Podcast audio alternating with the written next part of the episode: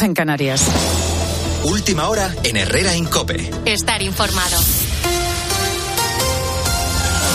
Viaje sorpresa de Joe Biden a Kiev cuando está a punto de cumplirse un año de la invasión rusa a Ucrania. El presidente de los Estados Unidos devuelve a Zelensky la visita que este hizo a Washington el pasado 21 de diciembre. Manuel Ángel Gómez. Sí, es la primera visita que hace el presidente de Estados Unidos a Kiev desde el comienzo de la guerra.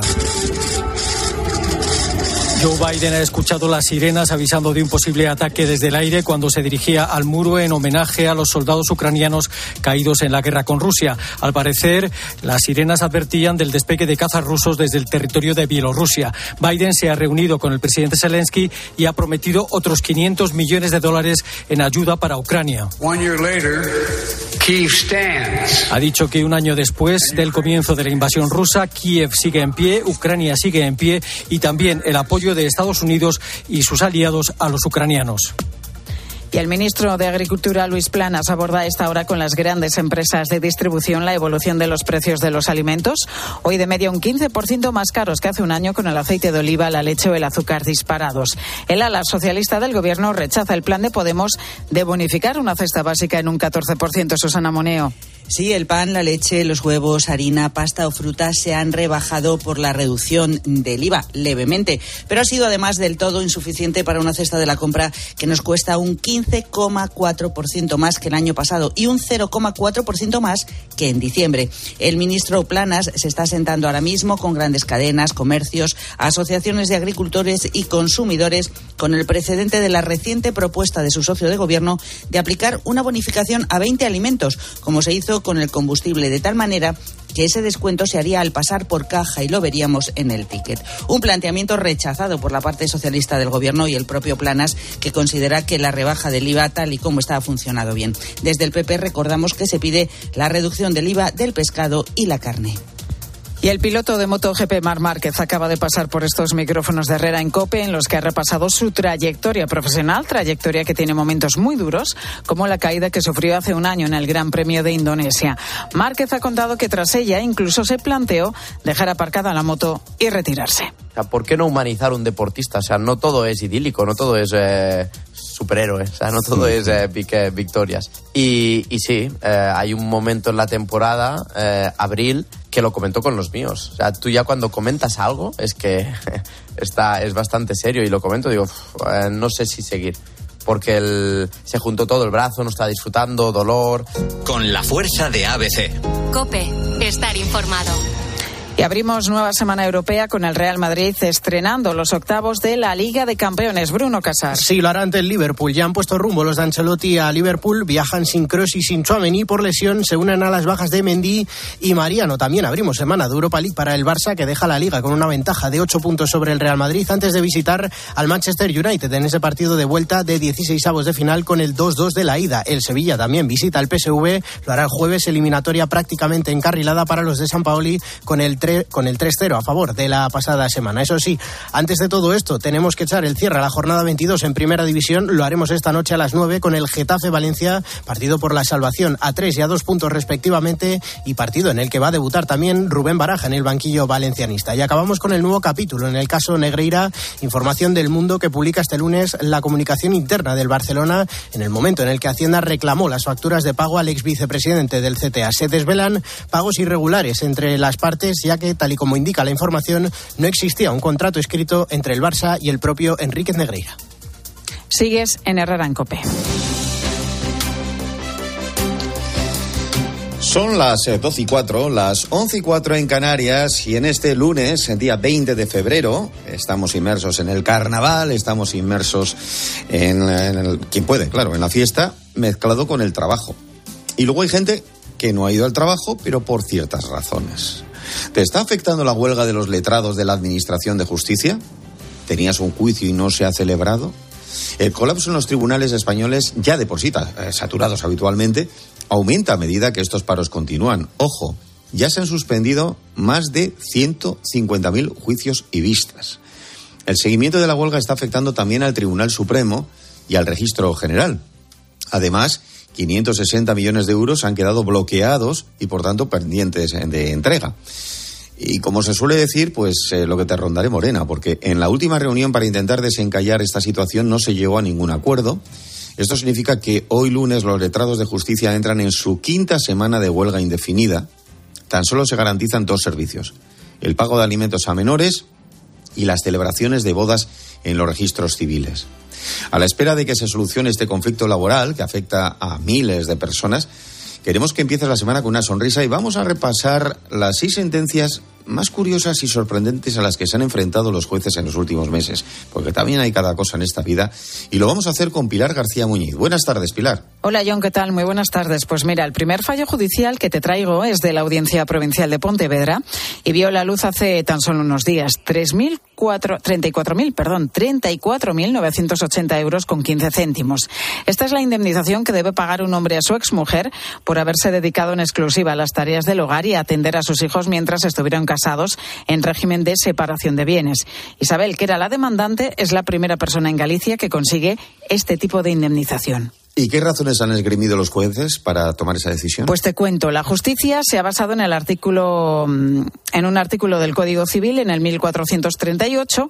Según este artículo, los cónyuges deberán contribuir al sostenimiento de las cargas del matrimonio proporcionalmente a sus respectivos recursos económicos. La sentencia asegura que el trabajo realizado por Isabel es el correspondiente a contratar a una persona para que hiciera el trabajo del hogar.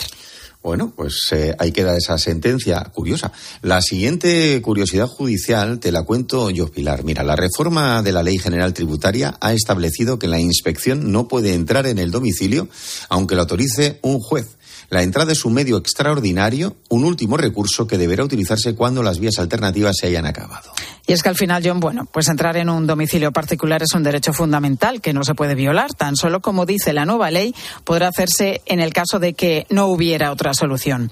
Bueno, vamos con otra sentencia también, eh, por lo menos curiosa, llamativa. Se trata de un tema sobre el que muchísima gente puede tener dudas. ¿El trayecto a tu lugar de trabajo computa dentro de la jornada reducida? Pues según el Tribunal Superior de Justicia de Madrid, sí. Este órgano ha determinado que si una compañía cambia de centro de trabajo a un empleado y la nueva ubicación le supone más tiempo de desplazamiento, le será imposible conciliar. Pues en Madrid es un sitio que para ir de punta a punta tienes que recorrer kilómetros, ¿eh? O sea que cuidado con este tema. El fallo da así la razón a una trabajadora madrileña que tenía jornada reducida desde las 9 de la mañana hasta las 3 de la tarde para poder cuidar de su hija. Pero ¿qué ocurrió? Que la empresa la cambió a un nuevo centro que estaba a 80 minutos del colegio de su hija cuando antes estaba a 35. ¿Y qué es lo que ha pasado al, al final, eh, Pilar? Pues según la sentencia del Tribunal Superior de Justicia de Madrid, en el cómputo del horario de la empleada, pues eh, se tienen que tener en cuenta los 45 minutos de más que tarda con el cambio de oficina, tanto al principio como al final de la jornada. Además, la empresa deberá indemnizar a su empleada con mil euros por daños morales.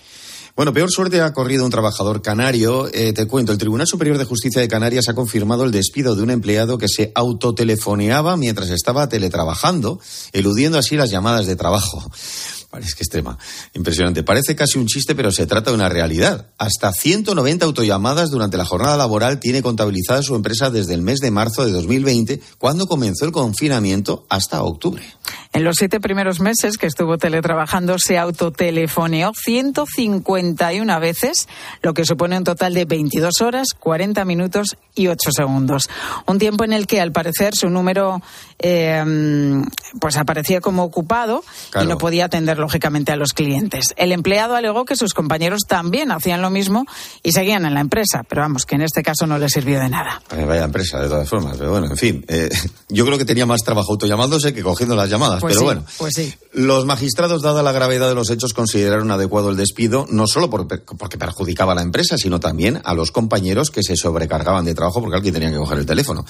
Y del teletrabajo va también la siguiente sentencia. ¿Te has preguntado alguna vez si una lesión en casa durante el teletrabajo es accidente laboral? Pues sí.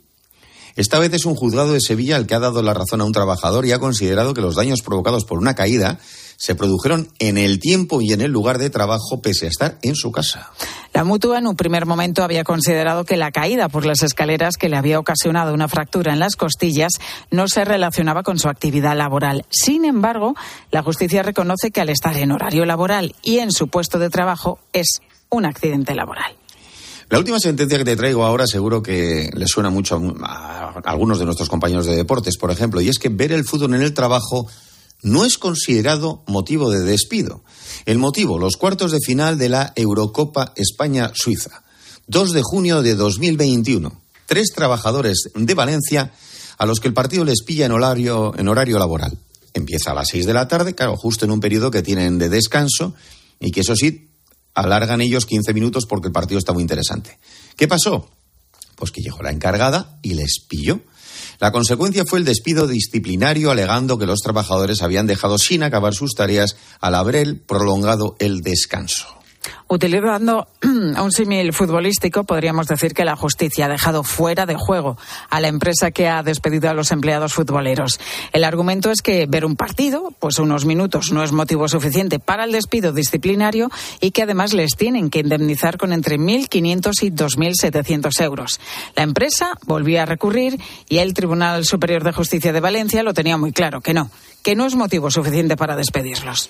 Bueno, pues ahora que Carlitos Alcaraz se ha recuperado de su lesión y está otra vez ganando en las pistas, pues espera que ver un partido de tenis tampoco sea motivo de despido disciplinario, digo yo.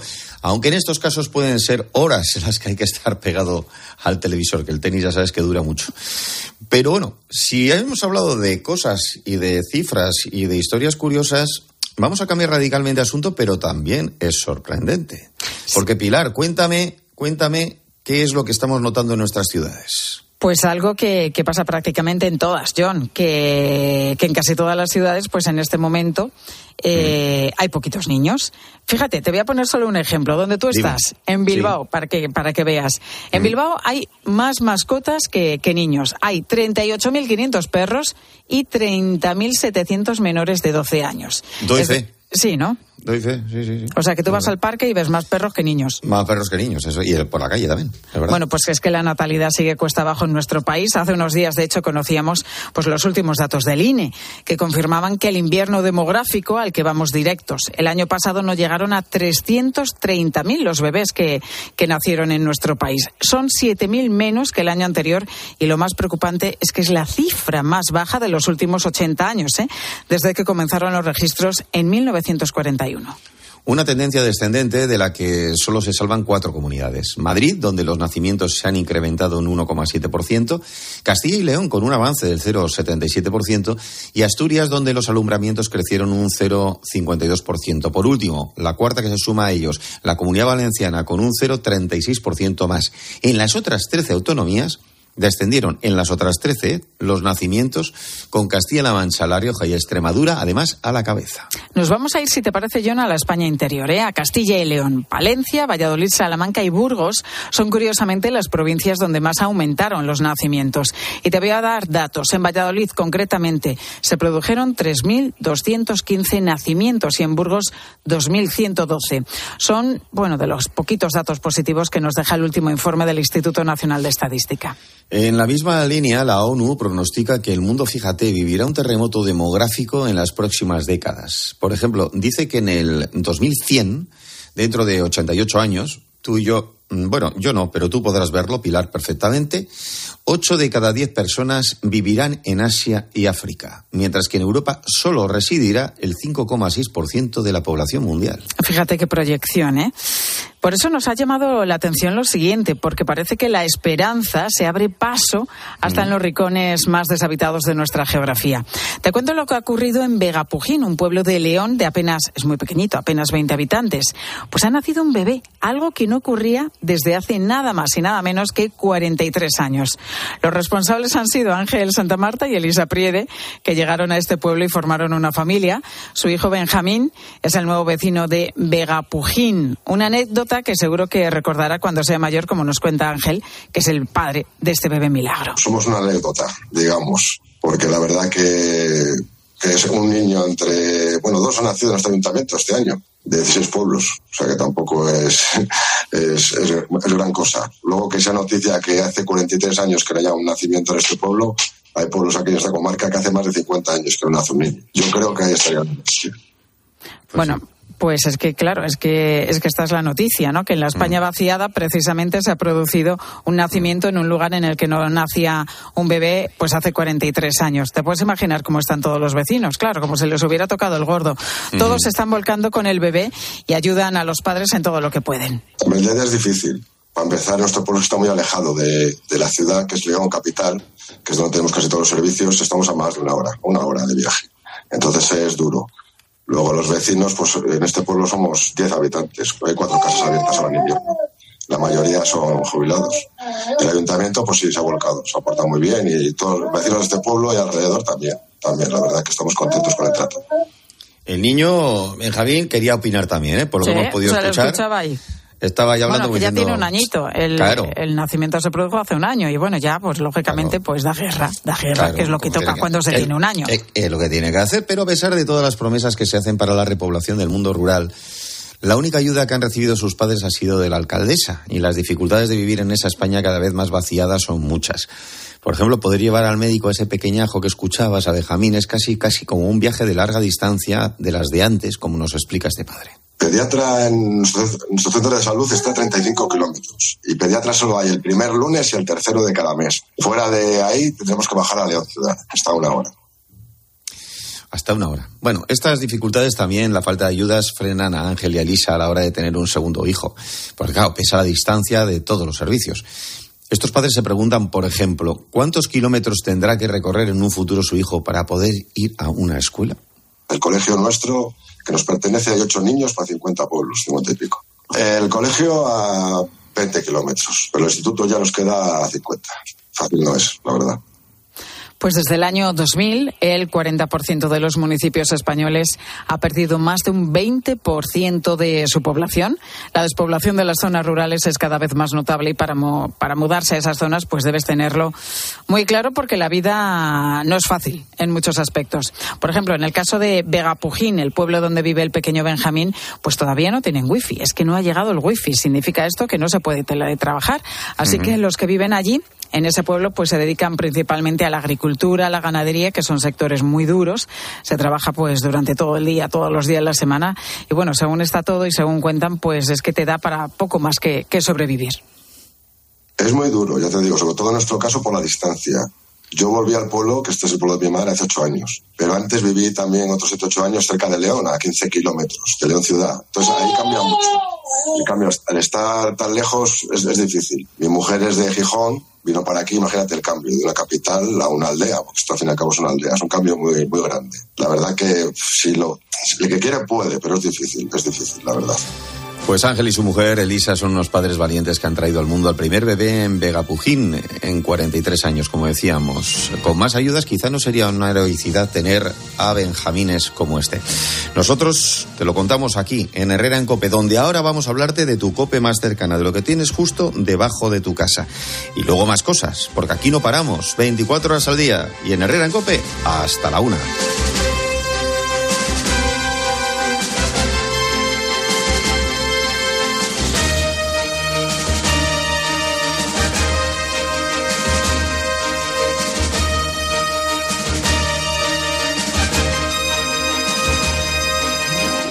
Herrera Incope. Estar informado. La realidad que te rodea se puede mirar. Año 2035. Los coches de gasolina y diésel, nuestros habituales vehículos de combustión, dejarán de fabricarse. O se puede observar cómo hacen los escritores Lorenzo Silva y Daniel Gascón de lunes a viernes a las 4 en la tarde de Cope con Pilar Cisneros y Fernando de Aro. Daniel Gascón, columnista, escritor, nos acompaña. La idea de las gasolineras y todo lo que va unido, digamos, al coche de combustible casi por el cine, por la literatura, por la música, cómo todo eso quedará de repente muy antiguo y generaremos una nueva mitología. digamos. Porque lo que te rodea es mucho más que información. De lunes a viernes, desde las 4, la tarde de Cope. Celebramos el gran final del 30 aniversario de Disneyland París hasta el 30 de septiembre. Prepárate para perder totalmente la cabeza como Donald. O convertirte en un superhéroe como Iron Man. Vive increíbles emociones en el gran final del 30 aniversario de Disneyland París con la vuelta de Disney Dreams y el nuevo espectáculo de los Vengadores. No te lo pierdas. Reserva en Semana Mágica con viajes el corte inglés con el mejor precio garantizado y cancelación gratuita hasta siete días antes. Consulta condiciones. Ven a Disneyland París con viajes el corte inglés. Si das un mal paso. Ibuprofeno. Enrolón, enrolón. Si haces un mal gesto. Ibuprofeno. Enrolón, enrolón. Ibustic alivia el dolor muscular y la inflamación leve, de forma sencilla y fácil de aplicar. Tortícolis, lumbalgias, contracturas, con Ibustic el ibuprofeno. Enrolón, enrolón. De Farmasierra Laboratorios. Y para mayores de 12 12 años. Lea las instrucciones de este medicamento y consulte al farmacéutico. 12 y 20, 11 y 20 en Canarias. Ahora su cope más próxima. Herrera Incope. La mañana.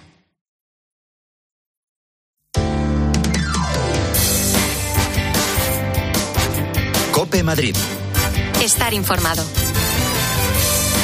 Madrid comienza la semana como acabó la anterior, con muy buen tiempo, con máximas de 20 grados, con mínimas por encima de 5 y con posibilidad de calima, eso sí. A partir de mañana notaremos una bajada de temperaturas que será más acusada a partir de este jueves. Mónica Álvarez. Sí, hola Jonah. Así que de momento hoy nos espera un día primaveral, así que hay que disfrutar en la calle todo lo que se pueda.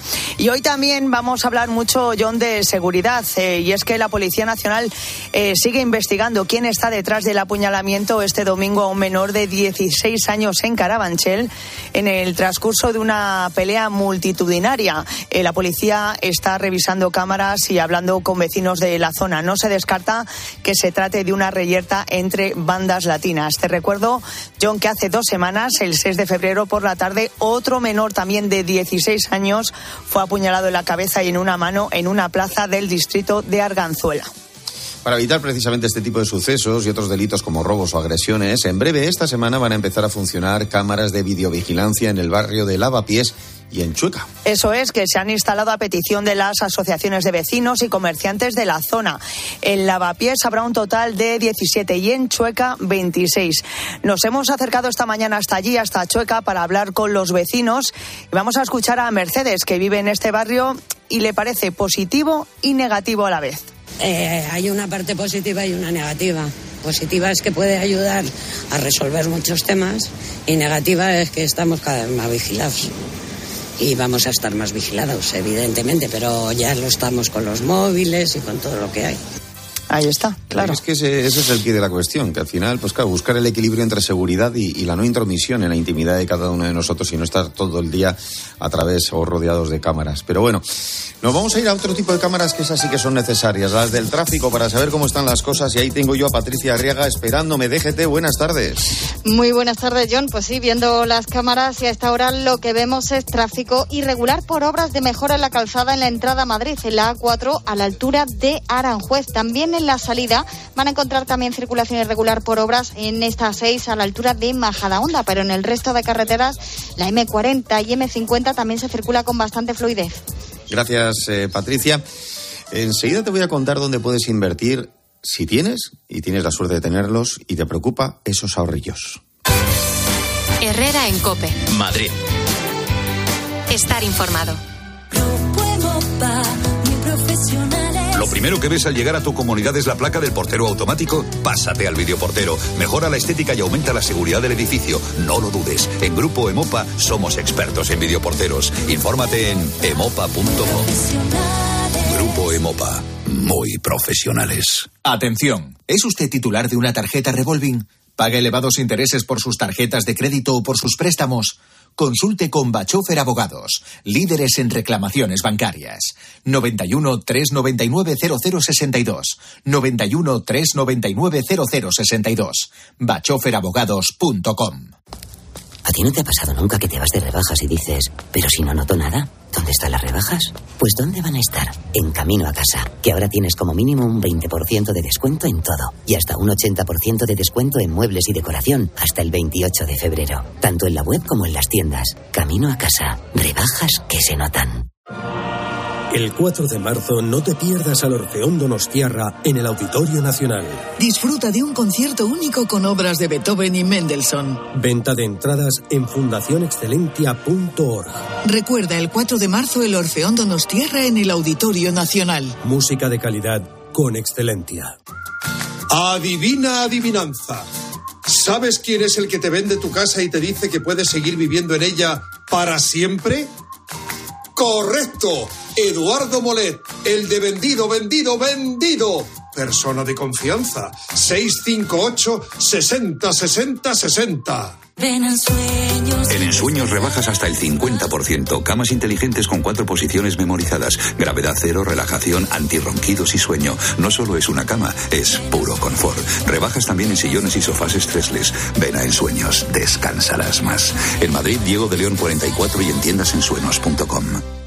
Oye, me llamó la vecina y me dijo que papá se había caído. ¿Y cómo está? ¿Le ha pasado algo? No, no fue nada grave, pero creo que lo mejor sería que alguien lo acompañe cuando sale a pasear y lo ayude en casa. Sí, hablemoslo con él. Es la mejor decisión. Kida, atención domiciliaria de calidad. Llámanos al 91 903 55 55 o visita kida.es. Kida se escribe con Q. A ver, a ver si adivinas quiénes somos. Te vendemos tu coche, te vendemos tu coche, te vendemos tu coche, te vendemos tu coche. sí, canalcar.es te vendemos tu coche, te compramos tu coche, te cambiamos tu coche, te financiamos tu coche. No lo olvide, canalcar.es y sobre todo no olvide el punto es. Herrera en Cope. Madrid. Estar informado.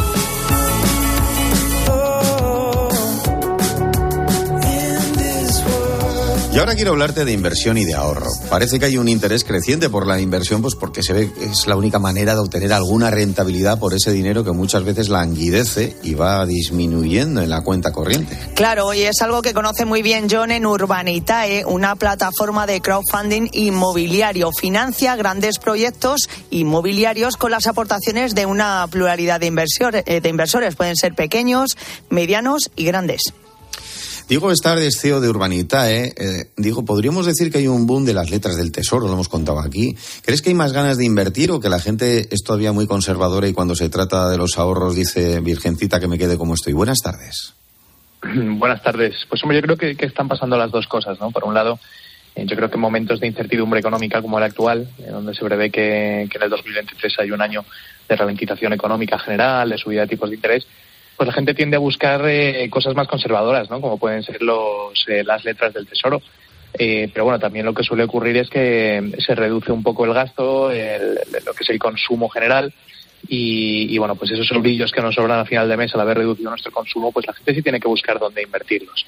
Así que bueno, pues hay sitios como las letras del tesoro para el que es más conservador y luego hay alternativas como puede ser el sector inmobiliario que es el que al que nosotros nos dirigimos. Claro, eh, Diego, eso te íbamos a preguntar. ¿El ladrillo sigue siendo una inversión razonablemente segura en este año? Sin duda, al final el, el ladrillo siempre ha sido el valor refugio por excelencia de, de los españoles y al final pues cuando uno tiene unos ahorrillos siempre piensa en dónde podría invertirlo para sacarle algo de, de- de rentabilidad.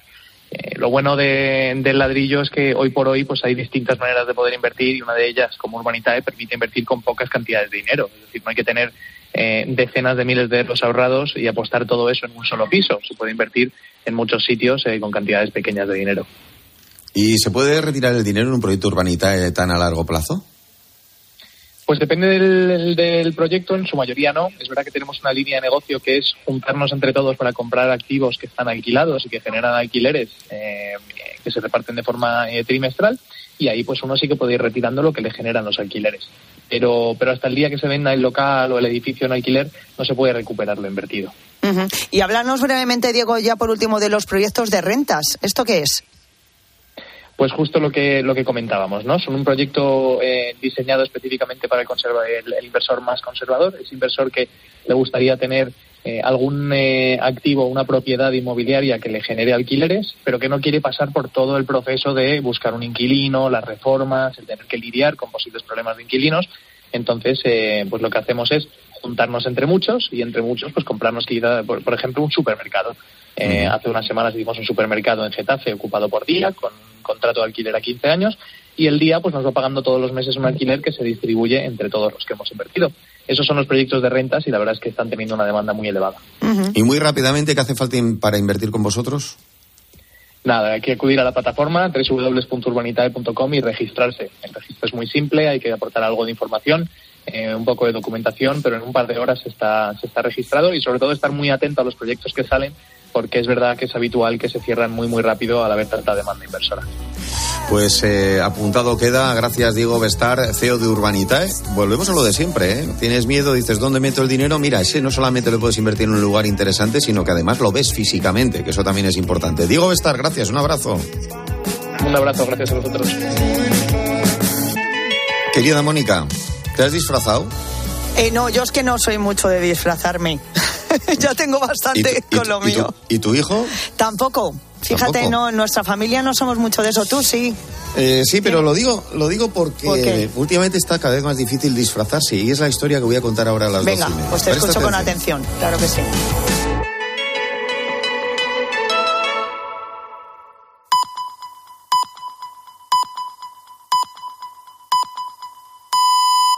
Herrera Incope. Estar informado.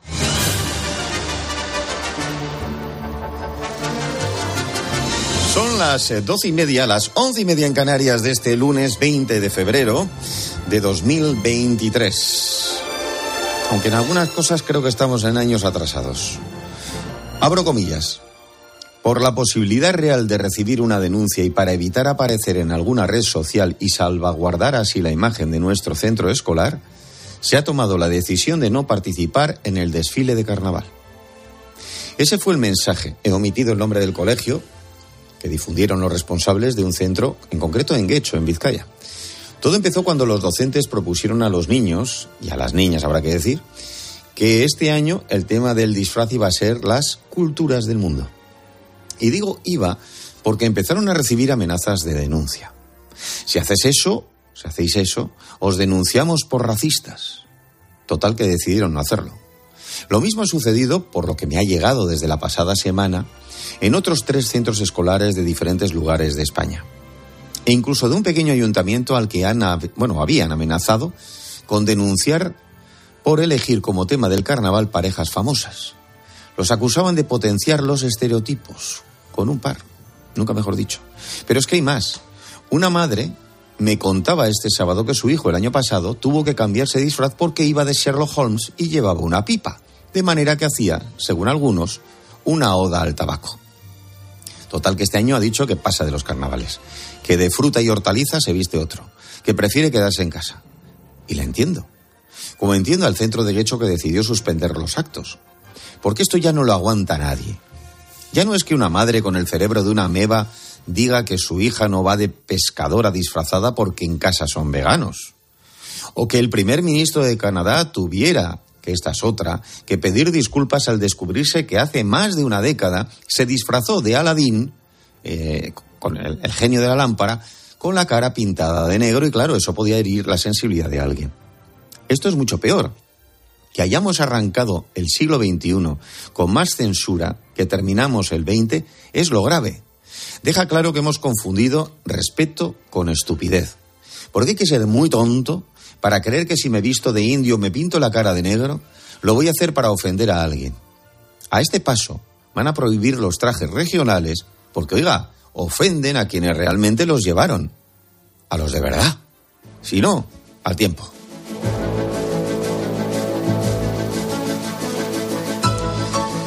Reparar o comprar, reutilizar o tirar, reciclar o seguir tirando.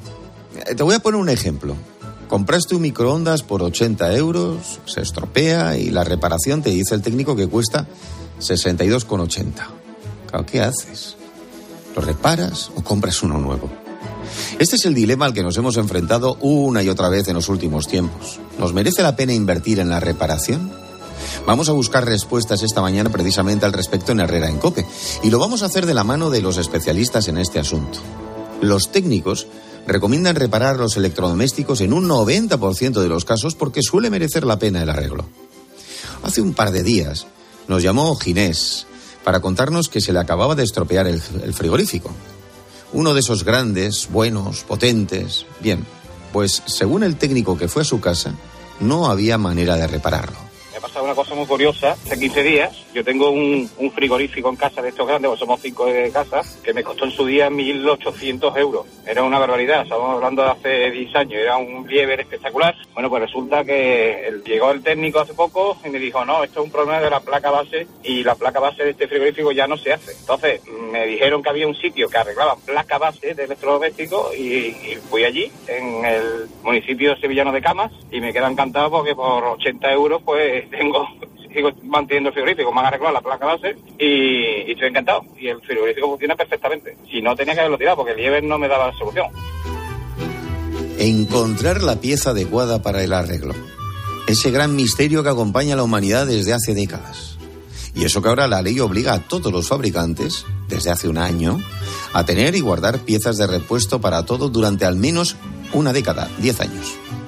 No cabe duda de que la delicada situación económica y la crisis que atravesamos, y por supuesto el cuidado del planeta, ha motivado que las reparaciones de pequeños electrodomésticos se disparen en España hasta un 40% en el último año.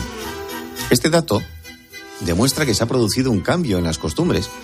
Si antes descartábamos llevar el electrodoméstico al taller, ahora como mínimo pues nos planteamos la posibilidad de pedir un presupuesto y valorar si compensa o no la inversión en el arreglo. Algo parecido está pasando también con el mundo de la moda y con la ropa. Cada año tiramos 19 kilos de ropa por habitante y en los vertederos no cabe más. Así que, como parte de la estrategia de economía circular de la Unión Europea, la industria textil tiene que buscar maneras para cambiar su modelo de negocio e evitar que tiremos toda esa ropa y que se vuelva a utilizar de distintas maneras. Carmen Valor es profesora de la Universidad de Comillas y CADE e investigadora del grupo ISOST de esta universidad. Me ha contado cosas tan interesantes como esa que hemos escuchado y algunos detalles más sobre la ropa de segunda mano. El estigma de que era cosa de pobres ya pasó. Ahora ya casi todos son ventajas en el precio, en la calidad e incluso como motor para generar empleo y riqueza. Parece claro que la industria de la ropa de segunda mano puede ser una manera de crear riqueza. El caso de Caritas, que ya emplea a 1.500 personas, pues es un ejemplo de ello. En este modelo de negocio hace falta gente que recoja las prendas de los contenedores, hace falta gente para clasificarlas, para sanitizarlas, a veces hay que hacerle pequeños arreglos como ajustar un botón y luego, por supuesto, hace falta gente en las tiendas. Y en el modelo de Caritas es especialmente destacable que no solo emplea a 1.500 personas, sino que la mitad de ellas son personas en exclusión social. Así que esta podría ser una fuente de empleo muy valiosa para muchos colectivos que tienen enormes dificultades para acceder al mercado de trabajo. Un beneficio sin duda de lo más interesante, pero volviendo al mundo de la reparación, en España, según datos del INE, hay más de 18 millones de hogares. Hogares en los que todos los días se estropea, se rompe o se avería algo. Si no es una tubería, pues es la tostadora. Hogares que gastan una media de 7.000 euros al año en su mantenimiento y cuidado. Con este dato vuelvo a la pregunta del principio. ¿Nos merece la pena invertir en la reparación? Bueno, pues se lo voy a preguntar a un especialista en la materia, que es Julián Jociles. Además es un fósforo, es un oyente de Herrera en Cope que lleva 18 años reparando equipos electrónicos. Nos llamó hace unos días para contarnos qué hacen las marcas para evitar la reparación de sus productos que no es otra cosa que encarecer el precio de los repuestos, vamos, que no te compense. Julián, buenas tardes. ¿Cómo es posible que por un repuesto que puede costar 3 euros, tú no lo contabas el otro día en un mensaje, la marca te llega a cobrar 30 euracos? Hola, buenas tardes, John. Eh, efectivamente, lo que comentas, eh, lo hacen porque no les interesa que, se repare un, aparato electrónico. Es una pena, pero es así. Eh, si se reparan, y si se repararan todos los que se pueden reparar, pues ellos no venderían, las marcas no venderían y eso a las marcas no les interesa. Usted puede tener un aparato, un televisor de la marca I y se le estropea y se enfada con la marca I y compra el de la X y el de la X se enfada con el de la X y compra el de la Y. Y ellos siguen vendiendo y nosotros somos el patito feo, los últimos de la línea y nos cuesta Dios ayuda a poder reparar, pero es por eso, porque evidentemente si a un cliente le dice que su aparato vale 100 y la reparación le va a costar 80 euros, pues se lo plantea, se lo plantea y se lo cuestiona reparar. Claro, porque eh, en, tu, en, tu, caso, Julián, ¿tú qué, cosas reparas? Bueno, nosotros reparamos desde equipos fotográficos, que somos estamos especializados en ello, a televisiones, equipos de música, televisiones, tablets todo, todo el producto electrónico, ¿vale? Lo digo porque eh, precisamente eh, ese mundo, el de las tablets, el de, el de los televisores, da la sensación de que como que siempre hay que estar comprando cosas nuevas, que lo de hace un par de años ya se ha quedado obsoleto, se ha quedado viejo. Eh, claro, vosotros en esa pelea sois precisamente los, como has dicho, patitos feos que dices, pero es que esto todavía tiene vida y está fenomenal, ¿no? Efectivamente, efectivamente. Por eso eh, los servicios técnicos tratamos siempre de incentivar al cliente y tratar de que reparen. Tiramos nuestro precio de mano de obra por los suelos para intentar desbaratar al máximo la reparación. Mm, por lo menos en nuestro caso no cobramos el presupuesto para que el cliente eh, se sienta libre y de decidir si repara o no. Y, no y no el usar y tirar que nos están fomentando desde, desde la industria. Es una pena que eh, equipos con dos años, sobre todo, por ejemplo, en los móviles, que a partir de los dos años, es curioso, termina la garantía y empiezan a dar problemas, que si la batería, que si las actualizaciones, es todo, está todo enfocado al usar y tirar. Comentabas antes, por ejemplo, lo de que la Comunidad Europea ha planteado de que, bueno, ya lo ha aprobado, que mínimo 10 años eh, de repuesto. a, las marcas eso le da igual, porque pueden tener 10 años de repuesto, pero volvemos a lo mismo. Si el repuesto que debería valer 3 te lo van a cobrar a 30, ya se está salvando el problema. Ya van a evitar que se repare gran número del producto, ¿no? Claro, ahora cuando ya la Unión Europea decida que tiene que ser de un precio tal, no sé cuál, ya hemos pasado pues medio siglo. Eh, que, es, es, lo que por desgracia que es lo que desgracia sucede. Eh, en, vosotros, por ejemplo, cuando, cuando proponéis, ¿os habéis dado cuenta si ahora la gente eh, mm, repara más que hace unos años por aquello de la crisis económica?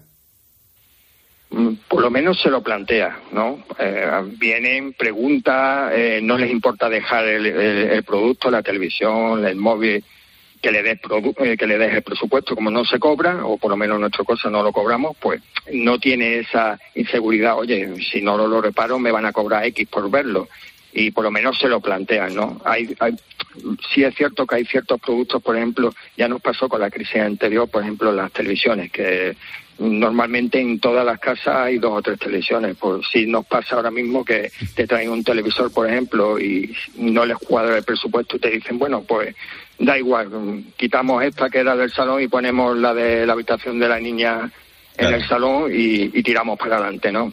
Todo esto, la crisis evidentemente afecta a todos. En el caso, eh, eh, bueno, vosotros, por ejemplo, lo que me has dicho que arregláis, pues televisores, tablets, etcétera, etcétera, pero eh, te pongo un ejemplo em, que pasa mucho. La, aspiradora, resulta que, pues, una nueva, o la pagamos en su día por 179 euros. Arreglarla costaría 96,90. Claro, em, ¿a partir de cuánto consideras que, que merece la pena, vos, tú como experto?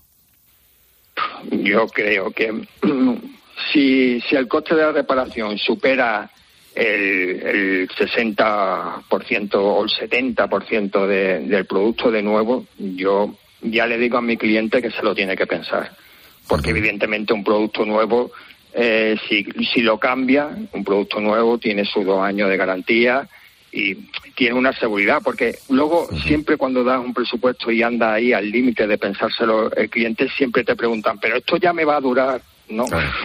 No lo sé, porque yo le cambio, yo le reparo esto, pero evidentemente a un producto electrónico hay muchas más piezas que puede fallar. Hay que ser honesto con el, con el cliente y decirle que eh, hmm. nosotros somos técnicos, pero no, no adivinos. Yo no sé si eh, mañana se le puede ir otra cosa, ¿no? Aunque, aunque hmm. demos garantías de nuestra reparación, no podemos dar garantía de todas las piezas del, del producto que se repare, ¿no? Entonces, yo creo que a, partir del 60-70%, yo a, mi cliente le digo que se lo debe pensar, ¿no? Si repararlo o no. Volvemos pues, a lo mismo, o sea, eh, al tema del coste. Al tema del coste. Pues Julián eh, Josiles, que gracias por habernos eh, contado esto. Eh, además, te has acercado tú como fósforo que eres, que, nos lo has contado. Y sobre todo, además, porque fíjate, hoy que hablábamos en los fósforos de, de esos oficios que, que, ya están en desuso, fíjate, el de arreglar cosas, Parece mentira, pero últimamente da la sensación de que cada vez hay menos gente que se dedica a ello. Hay más gente que cambia piezas, pero no gente que te arregla cosas. Así que gracias por estar con nosotros y que os vaya bonito en la empresa, ¿de acuerdo? Muchas gracias, John. Un saludo. Que por cierto está en Cáceres, es un taller ¿eh? que se llama Foto Reparex, que ya que ha sido amable, pues yo le hago la publicidad. Eh, Carlos Gutiérrez. Se nos escurren entre las manos ¿eh? las, las profesiones, los oficios ¿eh? de toda la vida. Sí, sí, sí, sí, sí. De eso han hablado los oyentes, ¿verdad? De eso han hablado hoy los oyentes en el 600 99 13 14, el WhatsApp de Herrera en Cope. Por ejemplo, Andrés nos ha llamado para decirnos que él se dedica todavía a vender fruta por los pueblos. Yo soy frutero ambulante en la zona de Vizcaya. Lo que yo valoro es que yo voy de casa en casa, voy de puerta en puerta, atendiendo a los clientes de tú a tú, sin perder el, el trato y la confianza. Aparte, por mi situación, voy de puerta en puerta, comprando los aldeanos que ya no hay, a los, a los, agricultores que se están perdiendo. Yo creo que yo podía hablar bien porque vivo de ello, sé de lo que voy a hablar y hablaría del sector primario que se está dejando de lado, se está perdiendo el sector primario y creo que es un palo que se está dejando perder. Ya no hay agricultores que cultiven lo de las huertas de los barrios, se está perdiendo todo eso.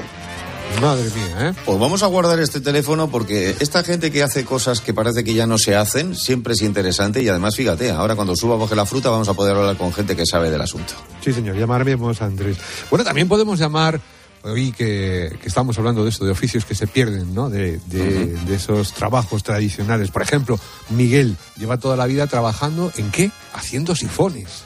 Mira. Mira, era para hablar del tema de oficios en extinción, que el nuestro es uno que, que está en extinción y es el de fabricante de sifones. Le llamo de Almacenes Lelo, mi nombre es Miguel Cuesta y nada por si un día os animáis a hablar, ¿vale? Venga, gracias. Bueno, nos ha mandado Miguel hasta un libro entero sobre los sifones y la historia de los sifones. Maravilloso. apasionan, claro. el asunto, ¿no? Ese- Bueno, eh, en, en, el, en San Telmo, en el mercado de San Telmo en Buenos Aires, eh, hay un montón de puestos donde te venden sifones. O sea que, fíjate. Cosa que aquí ya se ha perdido también, es Sí, sí, verdad, se ha ¿eh? perdido, ya sí. muy poca gente eh, bebe si- sifón, ¿no? En las comidas o en las cenas. Bueno, Miguel nos ha llamado desde Alicante. Bueno, eh, dice oficios que se han perdido. Yo creo que es un poquito un chiste, ¿no?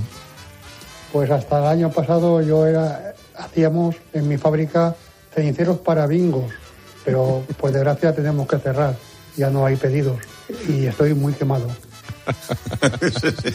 Bueno, siempre hay que cogerle también por la lista del humor, Está que bien. nunca, nunca es tan mal. Mira, otro asunto, Monse nos ha llamado porque Goyo de repente dijo, no, el 20 de abril es un día en el que no ha pasado nada, es un día, bueno, pues como otros, muchos. Escúchala. Estoy indignada con Goyo, me ha tocado la flema por la mañana ya. Dice que el 20 de abril no es nada. Pues lo siento mucho por ti, Goyo. Con 20 de abril cumpleaños mi nieta Isabel, siete añitos. Imagínate si es un día grande. Como para no marcarlo en rojo, ¿eh? En el Cuidado.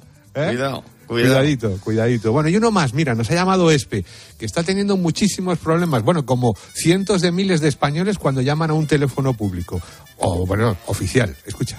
Estoy mm, un poco desesperada. Llevo un mes intentando pedirme una cita para un certificado digital. Llamo al 010, no se puede. Llamo, eh, me meto en la página web, colapsado. Eh, Entonces ya no sé qué puedo hacer ni a dónde dirigirme. A ver si podéis denunciarlo, por favor. Bueno, será Pues por denunciarlo. ¿ah? Anda que no lo hemos dicho veces. Bueno, Madre mía. ¿dónde 600 99 13 14, el WhatsApp de Herrera en Cope. Cuatro personas han resultado heridas después de que un ascensor se ha desplomado desde una segunda planta de una vivienda unifamiliar. Ha sucedido en Navarra, en, Ibargor, en Ib- Ibargorti. Eh, Pilar García Muñiz, eh, cuéntanos, porque nos lo va a contar una de las personas que estaba dentro, ¿no? Ah, Sí, concretamente Manuel Mozota, que es el médico de la zona. Ayer domingo fue a visitar a una paciente a su domicilio, a una mujer con dependencia de 87 años. Al salir de la casa, se subió con otras dos enfermeras y con la hija de la señora enferma al ascensor. Y de pronto, imagínate el susto, John, en cuestión de, de nada, de, de milésimas de segundo, se vieron en el suelo. Pues vamos a hablar con Manuel para saber cómo, cómo se encuentra él y el resto de, de personas que iban en ese ascensor. Y también vamos a centrarnos en la seguridad de los ascensores. ¿Cada cuánto tienen que realizarse las revisiones? ¿Con qué métodos de seguridad cuentan? ¿Cómo son los cables que los sostienen? Pues de todo ello hablamos enseguida en mediodía.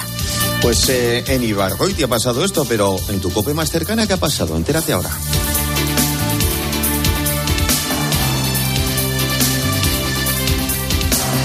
Herrera Incope. Estar informado. Classics. Un espacio para el gran cine. Es un programa de cultura tal y como yo lo entiendo, abierta, popular, pop. Classics con José Luis García. Esta semana, Autostop al infierno. El viernes a las 10 de la noche en 13. Cuando tocas una guitarra eléctrica bajo una tormenta eléctrica de manera electrizante suena así. Y cuando conduces un coche eléctrico asegurado por línea directa, suena así.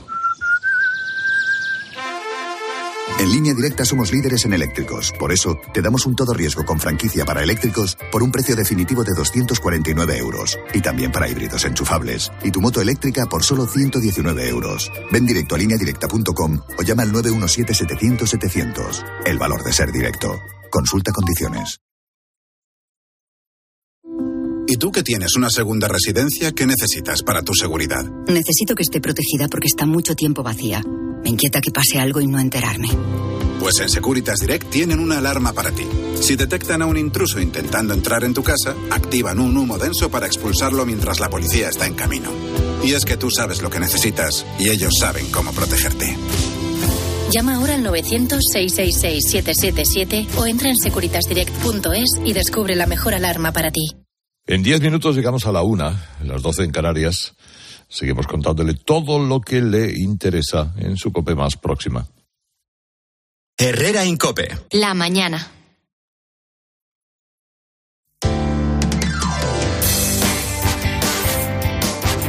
Cope Madrid. Estar informado.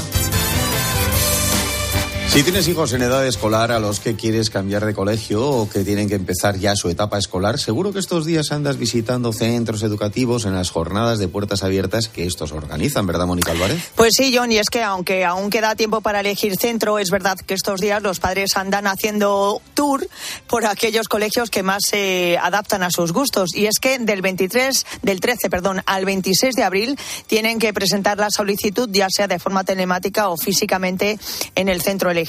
Unas 150.000 familias madrileñas tienen esa tarea este año y a su disposición tienen en nuestra región 2.000 colegios públicos y concertados, así como institutos y escuelas infantiles.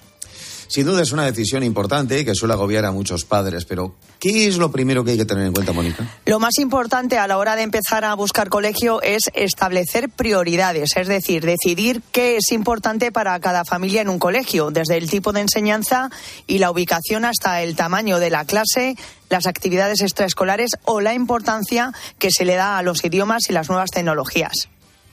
Y una vez que se tiene claro lo que se busca, ¿cuál es el siguiente plazo? Bueno, pues eh, John, es muy importante informarse bien sobre las políticas del colegio para ver si son de nuestro agrado, lógicamente. Preguntar también a otros padres acerca de sus experiencias, tener en cuenta la distancia que hay entre el domicilio y el colegio y valorar también el transporte que hay disponible tanto de carácter público como la accesibilidad que tiene para acudir con el coche privado o si el centro cuenta con rutas escolares propias que se adapten a nuestra eh, necesidades, John. Y sobre todo es muy importante visitar cada colegio en persona para conocer el ambiente, el personal, los programas educativos, las instalaciones, qué sensación te da. Enseguida te vamos a ampliar más sobre esta cuestión, ya mismo. Herrera en Cope. Madrid. Estar informado. Con Hora Luz, ahora la luz eres tú porque con las placas que te instalamos puedes dejar tu factura a cero euros e incluso pagar parte de la factura de cualquier otra residencia.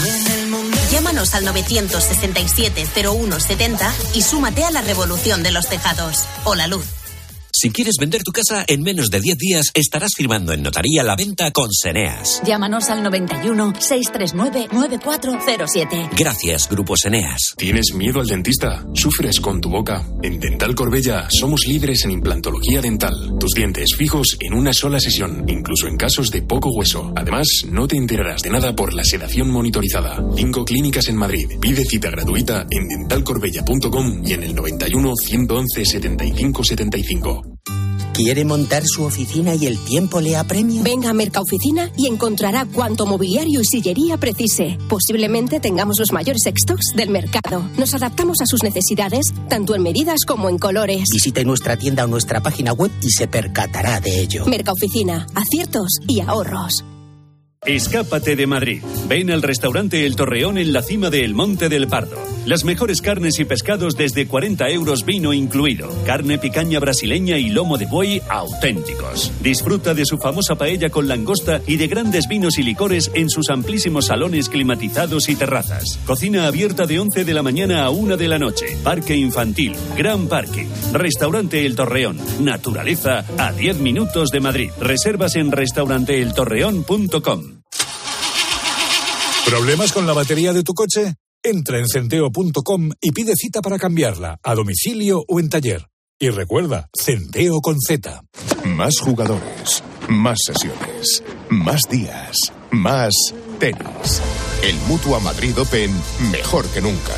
Compra ya tu entrada en www.mutuamadridopen.com y disfruta del mejor tenis del planeta del 24 de abril al 7 de mayo en la Caja Mágica. En las Arcadias El Encinar, todo está pensado para mi bienestar. Gimnasio, piscinas, solarium y hasta tengo peluquería. Apertura en abril. No se pierda la inauguración del Senior Village más exclusivo de Madrid. Para más información y visita del showroom, llame al 900-052-000. Alquile su piso con seguridad y garantías. Renta garantizada. La única empresa que garantiza el cobro de su alquiler y gestiona su vivienda. 910-1095 o rentagarantizada.es. Herrera en Cope. Madrid. Estar informado.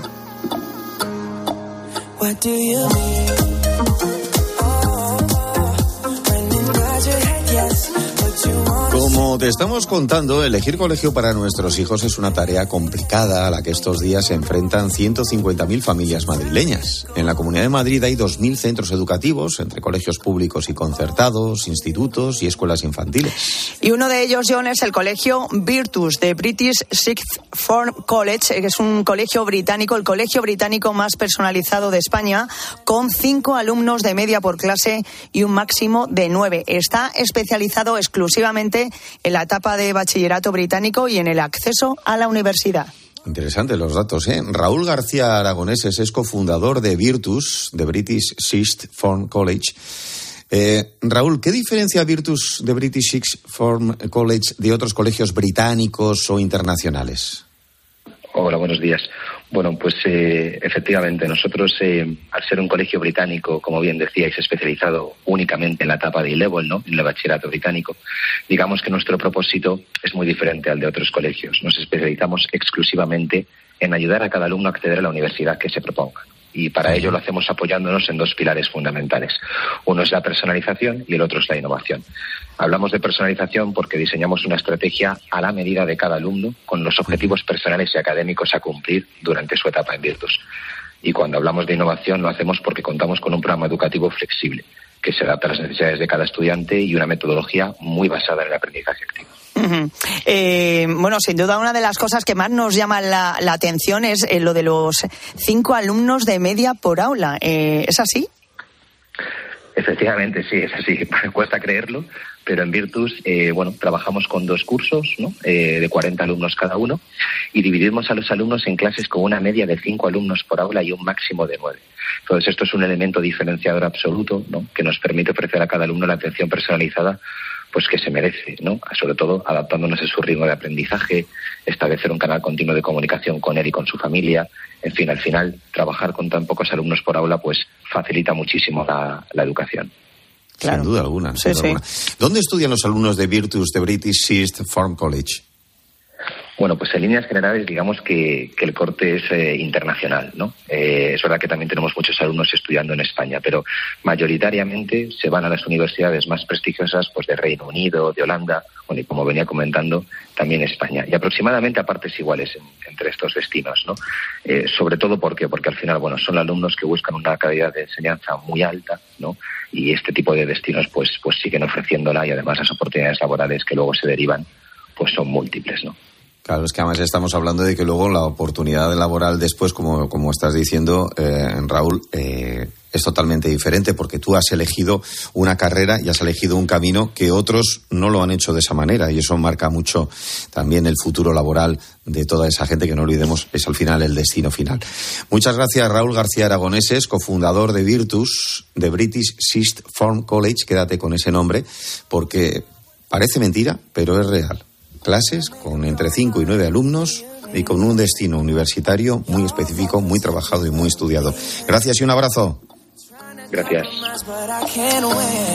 Y querida Mónica, ¿de qué me vas a hablar en los próximos minutos? ¿De qué vais a hablar en Mediodía Cope? Bueno, pues de, de muchas cosas. Estamos pendientes de la tala de los árboles en Madrid-Río, que hemos hablado aquí de la polémica de, bueno, pues eh, la línea 11 de metro, eh, que se quiere llevar allí a, a abrir dos bocas de metro más, pero claro, eso supone eh, tener que talar algunos árboles en esta zona y los vecinos, claro, pues se oponen a ello. Así que en las próximas horas va a haber una decisión de si el ayuntamiento tira para atrás esta tala, si no, y bueno, lo vamos a intentar contar y por supuesto también lo último que se sepa en torno a ese suceso, a ese apuñalamiento de este joven de 16 años en Carabanchel. Eh, de madrugada, bueno, a primera Sí. hora de- del domingo y la policía está investigando también, por supuesto, si se trata otra vez más de un caso más de, de reyertas entre bandas latinas. Pues eh, todo eso y mucho más, porque ya sabes que ahora llega Pilar García Muñiz con lo que sucede en España y también en el resto del mundo. Las historias que hoy se están moviendo en este 20 de febrero de 2023. Y mañana, día 21, martes, a las 6 de la mañana, te da los buenos días aquí, Herrera, servidor de ustedes, en COPE.